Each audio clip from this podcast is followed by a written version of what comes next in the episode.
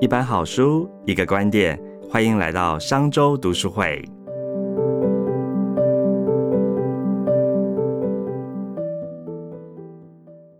本集节目由迷成品与商周吧联合播出。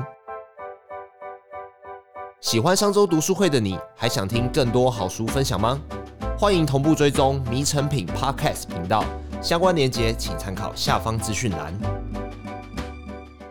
当你面对那些可能对你来讲不公平啊、不合理啊，或者是你觉得太荒谬、太可笑的事情，一些流言蜚语、一些对你的攻击，当然你可以选择。用他们的方法反击回去，当然选择参战是一种方法。那 Michelle 他在书里面讲到的是说，当你在面对这些气馁、这些不公平，然后这些让你觉得很不舒服的事情的时候，其实呢，这都是你的情绪。那可以把这些情绪呢转换成某种可以执行的计划，然后寻找大局的解决方法。嗯，我觉得寻找大局的解决方法这句话对我非常受用。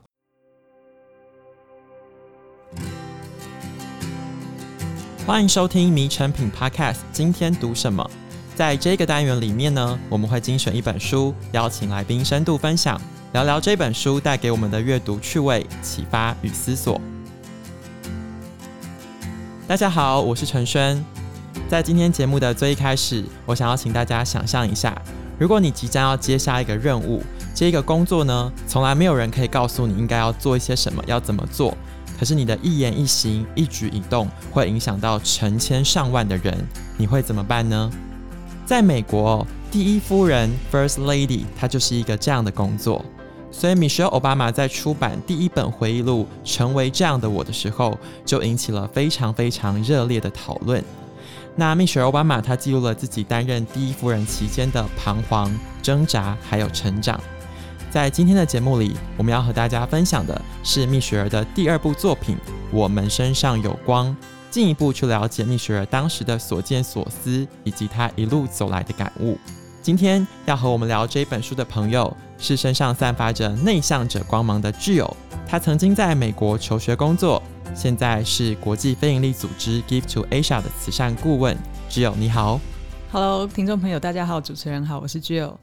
只有你在这一本书的推荐序里面呢，你有写了一小段文字，跟大家介绍蜜雪儿奥巴马这个人这一本书。其中有一句话呢，你说到你觉得蜜雪儿奥巴马又变得不一样了。那在今天的节目最一开始，我想也不是所有的听众对蜜雪奥巴马都这么的熟悉。可不可以就你的观察，跟你一路这样子看下来，蜜雪奥巴马他从当第一夫人到出版第一本回忆录，一直到这一次的《我们身上有光》，你觉得一路走来他有？哪一些不同呢？我觉得这一路走来，他其实有经历了一些不同的转变。当然，你从他的字里行间，他表达的状态，甚至他的衣着，我们先从现在开始回推好了。像这个《我们身上有光》这一本书啊，因为是世界好多地方同时发行的，所以在台湾读者看到的同时，其实他在美国。现在也正在打书，那他的打书的方法就是进行很多的 book tour 的巡回演讲，在全美国各地去跟不同的族群、不同的读者见面，然后跟他们交流。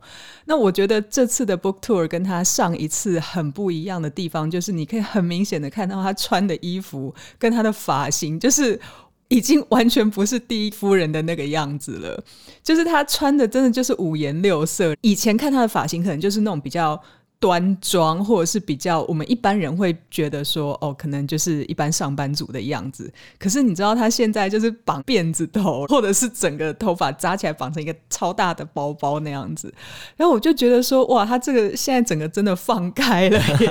就是觉得哦，有真的很大的不一样。其实回归到书里面写的内容，也可以慢慢感受到这种感觉，就是你会觉得他在当第一夫人的时期，他是很用力的，很想要做很多事情。就像你刚刚讲的嘛，他没有一个很明确的工作职掌跟你说，第一夫人要做什么，不做什么。第一夫人比较像是一个你可以很有发挥的职位，大家可能对你的期待，也因为你这个人会有什么不一样。所以我感觉他在当第一夫人那个八年的时间呢、其实很多时候他是在很用力的去适应，然后很用力的去调整，甚至想用自己的力量，还有这个位置去做一些事情。我觉得他过得很努力。那在第一本书《Becoming》里面，其实也就是记录到这些努力的过程，所以那本书很厚，就是这样。因为里面就是好多他的挣扎，然后好多他需要调试的事情，很多他的害怕、他的纠结。那你会看到，即使是第一夫人这样子的角色，她其实内心也经历很多的上上下下、起起伏伏，甚至小剧场。我觉得一路以来呀、从笔记书到现在，我觉得他就是在试着做更重要的事情。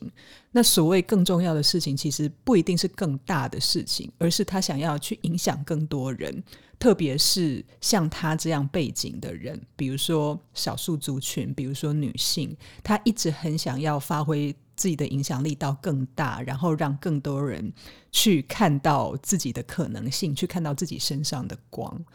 还有一些其他面向，比如说他小孩子在当第一夫人的时候还小嘛，出 becoming 的时候可能就是青少年，可是他现在小孩都长大了，都自己搬出去在外面租房子了。身为一个妈妈，你就可以感觉到说，哇，这个小孩子经历不同阶段，这个妈妈不一样的地方。所以我觉得我自己在推荐这些书，然后在看这些书的时候，有一点点感觉是，好像我也参与了他一部分的人生。就是我自己也是女性，然后我也是妈妈，然后我看着这么光芒耀眼的人，就是可以把自己所有的痛苦纠结，其实都白纸黑字这样写出来，跟全世界的人分享，还变成最畅销的传记。我就想说，哇塞，这个压力有多大？全世界都知道我最不堪的时候，可是我觉得他就是一直在想要把自己的纠结、自己的所经历这一切。变成自己还有别人的力量，然后找到自己的光之外，也把这个光传给其他人。我觉得蜜雪儿的作品有一个让人感动的地方是，她其实去揭露了一部分真实的自己。我会一直跟大家说，我并不是大家所看到的只有外表很光鲜亮丽的一面、成功的一面，我也有很脆弱的时候，也有很痛苦的时候。另一方面，我觉得读她的书呢，有趣的是有一点点窥探这种名人的生活的一部分吧。比如你刚刚讲到说，他的小朋友在他当第一夫人的时候还是青少年，他就说维安人员曾经从一个 party 把他的小孩拖出来，因为里面可能太危险了。就是这种小小的生活的惊奇或者是故事，我觉得可以从他的作品里面得到。那这一次这个我们身上有光呢，蜜雪儿自己说了，他说他觉得比较像是一个工具箱的分享。因为大家看到了他的一些 mindset 之后，可能会觉得说，哇，那他到底是具体怎么做的呢？那蜜雪儿有分享了很多的实际案例、故事、做法，跟大家说他是怎么样去面对每一天的这一些挑战。那我们举个例子好了，他在书的一个章节里面呢，它叫做“小的力量”。他的意思是说呢，当你故意把小的事情放在大事旁边的时候，好像那种很大很困难的事情也会变得比较好对付。具有你曾经在美国工作过，你自己的工作经验如何？你觉得确实是这样子吗？他书里面举的例子是说，当你碰到一个很复杂的状况，你不知道怎么解决的时候，像他自己，他就会开始一针一针的去针织。对他来讲，针织就是比较小的事情。嗯，那利用他投身在这件小的事情，他可以暂时去忘却那个比较大的事情，或者是让那个很复杂的状况感觉没有那么复杂。它里面也有讲到说，其实重点就是说那件事情是你要喜欢的，而且不会对其他人有好处。最有好处的就是你自己，因为比如说你喜欢针织的话，你投入在其中，你就会很享受这个过程。那对我来讲的话，我其实类似，譬如说在工作上面碰到很大的困难的时候，我就会先把所有工作相关档案先关掉，嗯然后就开另外的视窗，我就开始写作，因为写作是我喜欢的事情，是我抒发的管道。我觉得这个最大的好处就是会让你暂时忘掉那个比较大、比较复杂，或者是很让你烦心的事情，去投入另外一个领域里面毫不相关的领域。那我知道有些人可能是做瑜伽，或者是去运动啊，其实都是类似的效果，就是让你暂时脱离那种状况，然后再回来的时候，你可能就会觉得，嗯，比较有崭新的视野、崭新的观点，或者是你能量多了一点点，可以去应付这样子复杂的事情。所以我很同意，我也都是这样子做的。在我们今天节目的开场，还没有跟大家多聊具有的工作背景。就是其实你目前在，比如说像 Give to Asia 这样子的组织，它是一个跨国的国际性的组织。包括你之前在美国工作的时候，其实也等于是我们一个台湾人，然后到国外去工作，面对这样子不同的文化、不同的交流经验里面，你觉得外国人的这种面对事情、面对挑战的想法，跟我们台湾人面对事情、面对挑战的想法，有没有什么文化冲击，让你觉得印象比较深刻的？因为我现在的工作总部是在美国，但是我合作的国家，我管理的团队跨了二十几个国家。其实我们每天面对的都是不同的文化、跟不同的语言、跟 教育背景。那你想想看，一个国家里面，可能大家的想法就已经很不一样了，何况是跨了二十几个不同的文化。所以其实遇到困难这一点呢，我觉得美国人其实他们给我的训练是说很务实的，嗯，就是如果说这件事情要解决的话，那他可能有几种 solution。我们就先想出来。那如果每一种 solution、每一种解决方法可能都不管用的话，那有没有什么其他的机会可以，比如说达成百分之八十或七十的目标，甚至五十的目标就好？但是我不要一百或零，完全没有。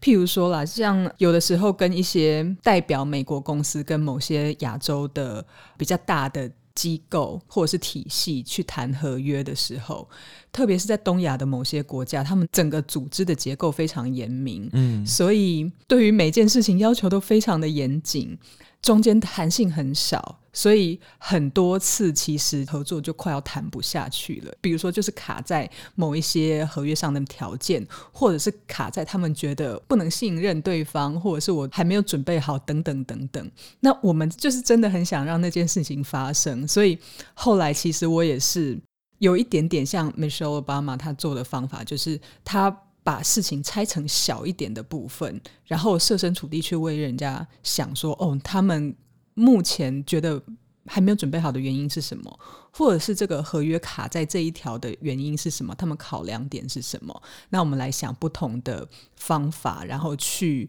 正视他们的需求，并且解决他们的不安，很不容易。因为你讲的这个状况呢，比如说你面对很多不同的国家、不同的族群、不同的文化，我觉得这个东西其实在美国的社会好像也就是一个缩影。那米歇尔奥巴马他自己作为一个史上第一个黑人女性的第一夫人。她其实面临的这种，就是有一点点动辄得咎，因为她所有的事情好像都会被放大检视，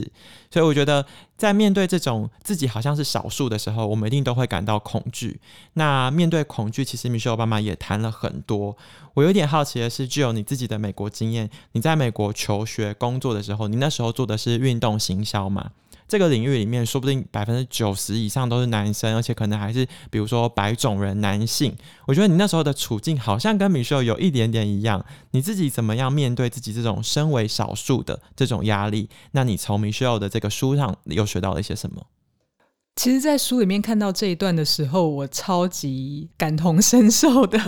就是因为我身为一个黄种人啦，然后女性，甚至不是美国人，然后我的年纪那个时候才二十几岁，我的有两段工作经验，第一段就是在运动行销的领域，那我那个时候谈合约的对象，其实就像你刚刚讲的，全都是白人男性，那他们的。年资可能都直接大我三十年 或四十年这样子，然后还有第二段工作经验是在美国的州政府，那个时候也是很多谈判，就是我。负责做国际贸易嘛，那很多设厂啊、投资，其实就是那种场合，就是谈判桌的另外一边就是白人男性，然后年资也都是大我三十年以上。所以他书里面讲说，他在普林斯顿大学的时候，很多人看到他出现在校园里，或是跟他讲话的时候，他们就会先停顿一秒，那种感觉我完全懂。你跟人家讲话，人家就是第一个眼神或者是表情就会。表示说：“哎，你怎么在这里？或者是你是谁？或者是这里不是你的地方？就是很突兀的一个存在，这样子哦。所以我看到那段的时候，我真的觉得，哦，对对对，就是这种感觉。就是走到哪里，大家就会觉得你要不然就是太年轻，要不然就会觉得你不像我们，你不是白种人，你不是男生，然后你又就是长这个样子，就不属于这里。”我那个时候其实也花了很多时间在调试，因为在经历那段时间的时候，一样都是二十几岁的年纪。那个时候，我觉得对人生的理解跟那个厚度还没有很够，我就一直想说，我要怎么做去扭转这一点？我第一个想法是，我要更用力去证明自己，就是我证明女生也做得到，或者是我年纪轻也做得到，或者是这跟我的肤色没有关系，这是第一个想法。可是后来你就发现说，你再怎么用力啊，其实有些框架、有些樊篱，真的是你用硬的，真的是破不了。所以我就开始想。Be water，就是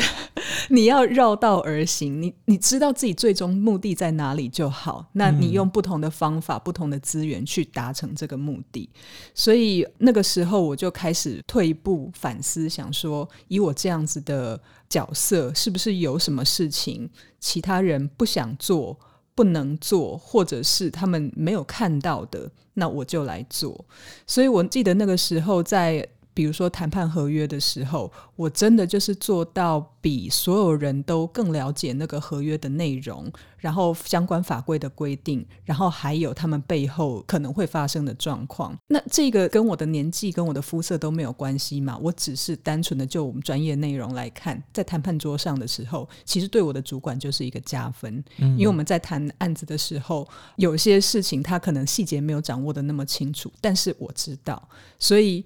我这个加分就可以跳脱了我这些什么性别啊，或者是角色的框架，而直接对团队做出贡献。所以我觉得，其实有的时候用力不一定是最好的方法。就像 Michelle 讲的嘛，我们知道自己是谁，然后知道自己可以做些什么。然后想办法去做到，其实就好了。我觉得你讲到用力这个呢，让我想到第一夫人这个工作，它难就难在它这个收放自如。大家记不记得，就是之前 Michelle 奥巴马还在担任第一夫人的时候，有一个新闻，就是那时候呢，他们去英国觐见英国女王，美国人就是热情嘛，所以他就给女王一个拥抱。就后来这个事情就引起了很大的骚动，说什么他怎么可以这样子触碰女王？这也太不礼貌了吧！后来就引起了很多的喧哗跟讨论。我觉得这个事情回归到他自己身上，我相信他当时一定也经历了一些些挫折啊，觉得说我收也不是，放也不是。那我作为一个黑人女性，我到底要怎么样去拿捏这个尺度跟分寸？那好显蜜雪儿·瓦玛她自己在她的成长过程里面有一个自己非常坚实的内心的一个 support 的团队，就是她在我们身上有光这个书里面，她分享的故事是说，她在白宫里面呢，她有一个厨桌，就是他们煮饭啊备餐的地方。这个地方呢，会有不同的座上宾，这些人呢，其实是她的好朋友。在不同的阶段，这些女生呢，给予她不同支持的力量。那我有一点点好奇，只有你自己作为一个女性管理者、工作者。你自己也有一个这样子的团队吗？你怎么样去分配家庭的时间、工作的时间？那 Michelle 的这个哲学，你也有有感而发的部分吗？我没有出桌，台湾人的家太小了。没错，而且我觉得怎么说，应该是习惯不一样，还是因为我比较内向的关系？对我来讲，家就是一个自己的地方，我就比较少邀请朋友到家里面来，但是。同样的概念，可能朋友没有那么多，可能发生的地方不一样，但是我有同样的概念的支持网 support net，就是我知道发生什么事情的时候可以找谁。嗯，那这个支持网可能就是分很多面向，比如说家人，甚至保姆，那个是我要出差要工作的时候，他们可以去帮我维持这个家庭的运作。这是一群人，然后另外一群人可能就是像他讲的，可以比如说一起谈心或者是一起运动的好朋友。你在碰到一些心理上面有一些挫折啊，或者是一些负面情绪需要排解的时候，那些是可以了解你的人。提供心理上的资源，因为人生有不同的挑战，所以有些时候你会发现，我过去的同事或者是同学，他们没有办法去解决我某部分的迷惘。比如说，现在因为有一点点公众的知名度，或者是在其他国家有一些知名度之后，发生了一些事情。有的时候，我从现有的支持网没有办法去找到解方，或者是我的迷惑没有办法得到解决的时候，其实我觉得就去拓展新的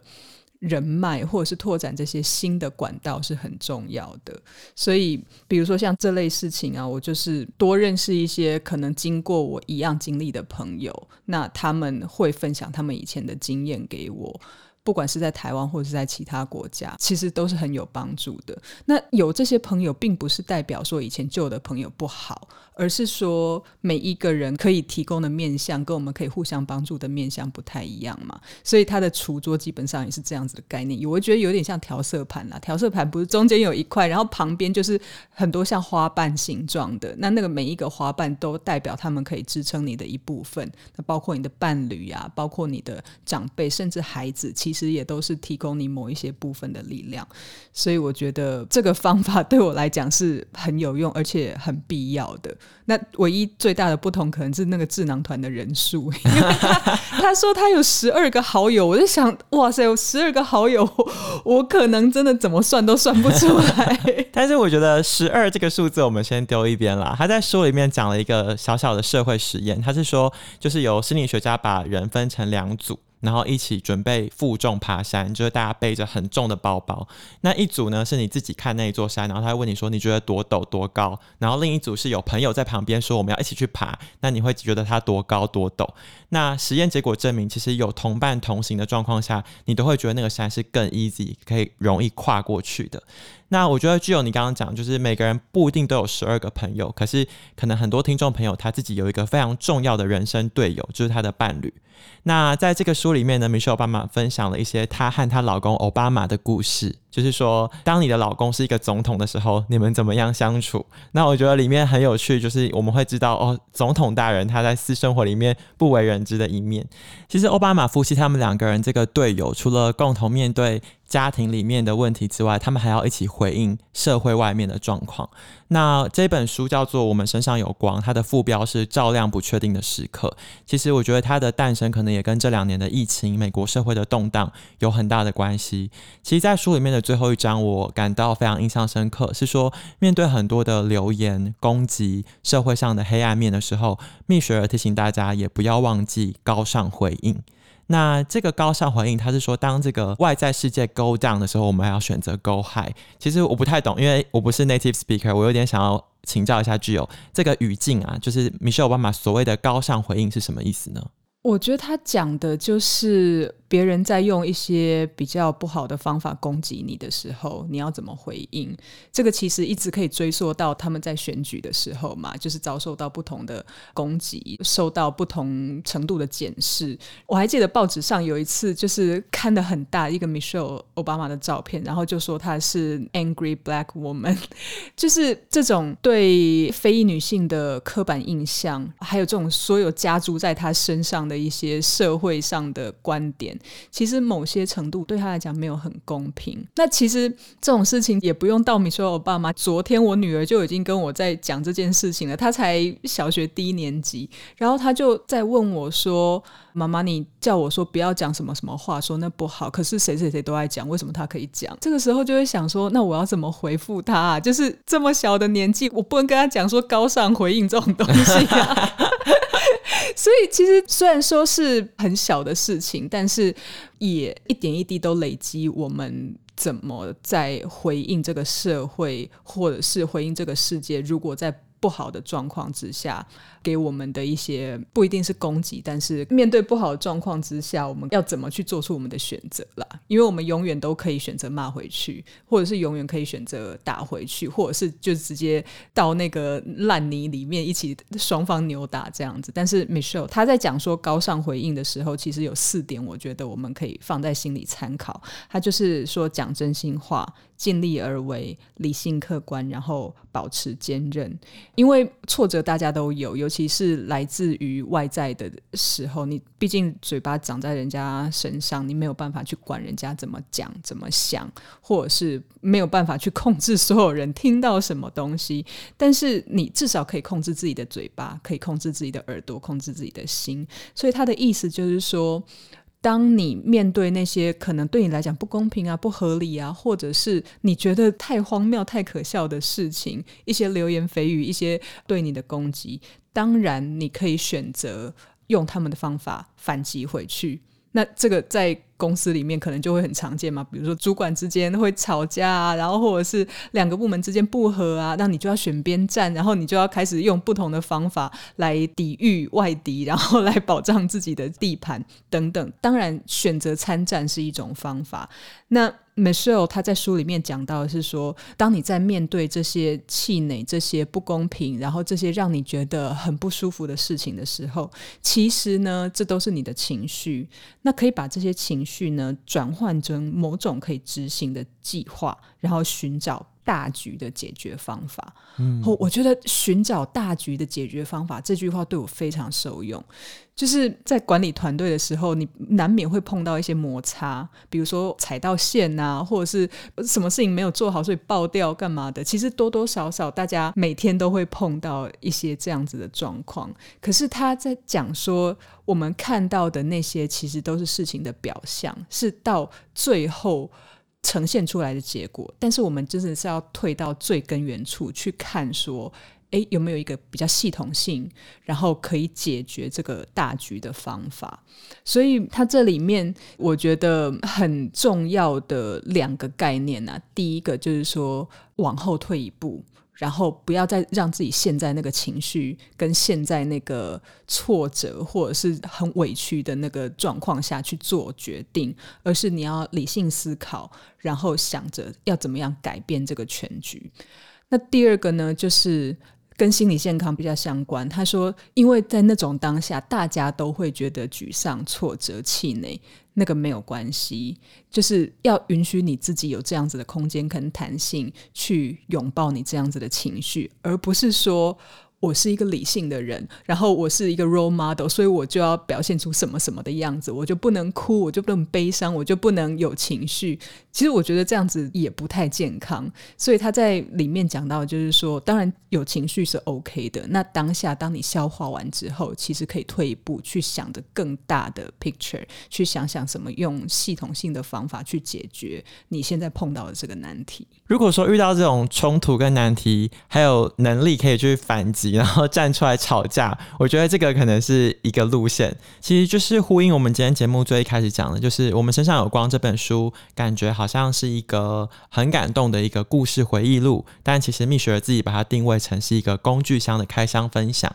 那他列出了这么多工具，你可以取走你自己觉得适用的，然后去找到自己发光的方式。那我不知道在米秀分享的这么多工具法宝里面，具有觉得什么样的工具或什么样的方法对你来说是最受用的？在看完这一整本书之后，你觉得最感动的地方是什么？对我来讲，倒不是感动或受用，而是给我最大冲击的一句话：是我承担得起让世界变宽广吗？这句话的背景是他在讲说，面对不确定性的时候，因为他的教育养成背景就是说我就是一步一步来，我就是做所有的事情，我就是要靠努力，然后靠很踏实的一阶一阶的往上爬，然后来达到我要的成就。那他那个时候在当律师，事实上也是这样子嘛，就是法学系毕业，然后进到律师事务所，然后他就一直在律师事务所工作。那像他后来的人生，其实有一点像是把他绑在一个云霄飞车上面，就是你没有楼梯喽，你连电梯也没有喽，你就是直接上云霄飞车这样。那对他来讲，那个就是非常大的不确定性，然后他会很害怕，他不知道说这会不会是一个好的决定，就是我要不要去上那个云霄飞车？事实上，他可以说不要，他可以跟奥巴马说，你就不要选，不要选总统。但是他说好啊，我们来试试看这样子。所以他在里面其实也讲到说很多跟他背景相关的事情，包括说他的家人亲戚里面可能很多都没有去上过大学，他们的生活经验就是限制在。可能美国中西部芝加哥的一个区域里面，他没有去过别的地方，连夏威夷也没有去过，也没有去过国外。那他的意思是说，如果他就按照那样子的方式继续生活下去，甚至过完他一辈子，当然不会有什么太大的问题。可是呢，他会想要把这个当做他世界的全部吗？如果你面对一个新的环境、一个新的挑战，或者是你没有做过的事情的时候，他是说大家都会紧张，没有错，也没有关系。可是这个时候可以想想说，如果你不去做的话，你就不知道你今天去碰的那个人会不会变成你这一辈子最好的朋友，或者是你今天做的这件事情会不会变成你这一辈子所做过最好的决定，就丧失了好多好多可能性。所以他。那句话的意思就是说，你在做任何决定之前呢，可以去想一想，说我的世界有可能变宽广，那我承担得起让世界变宽广这件事情吗？那他这句话给我的冲击就是说，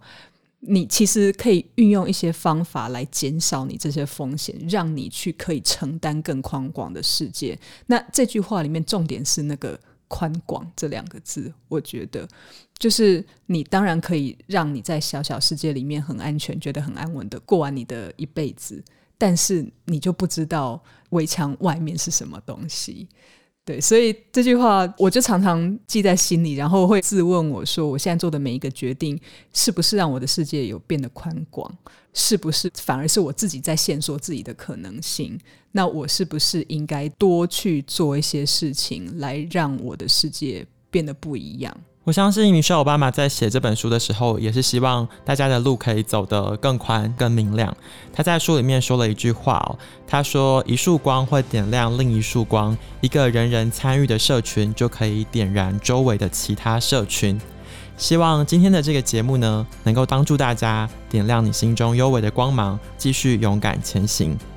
我们今天节目就到这边喽，邀请大家可以到你附近的成品书店，或是点击我们节目的成品线上来找这一本《我们身上有光》。如果喜欢这一集的内容，或是有什么问题想要问我，或是问 Jill，欢迎订阅我们的频道，在收听平台留言告诉我们。谢谢大家的收听，也谢谢 Jill，我们下次见，拜拜。谢谢，拜拜。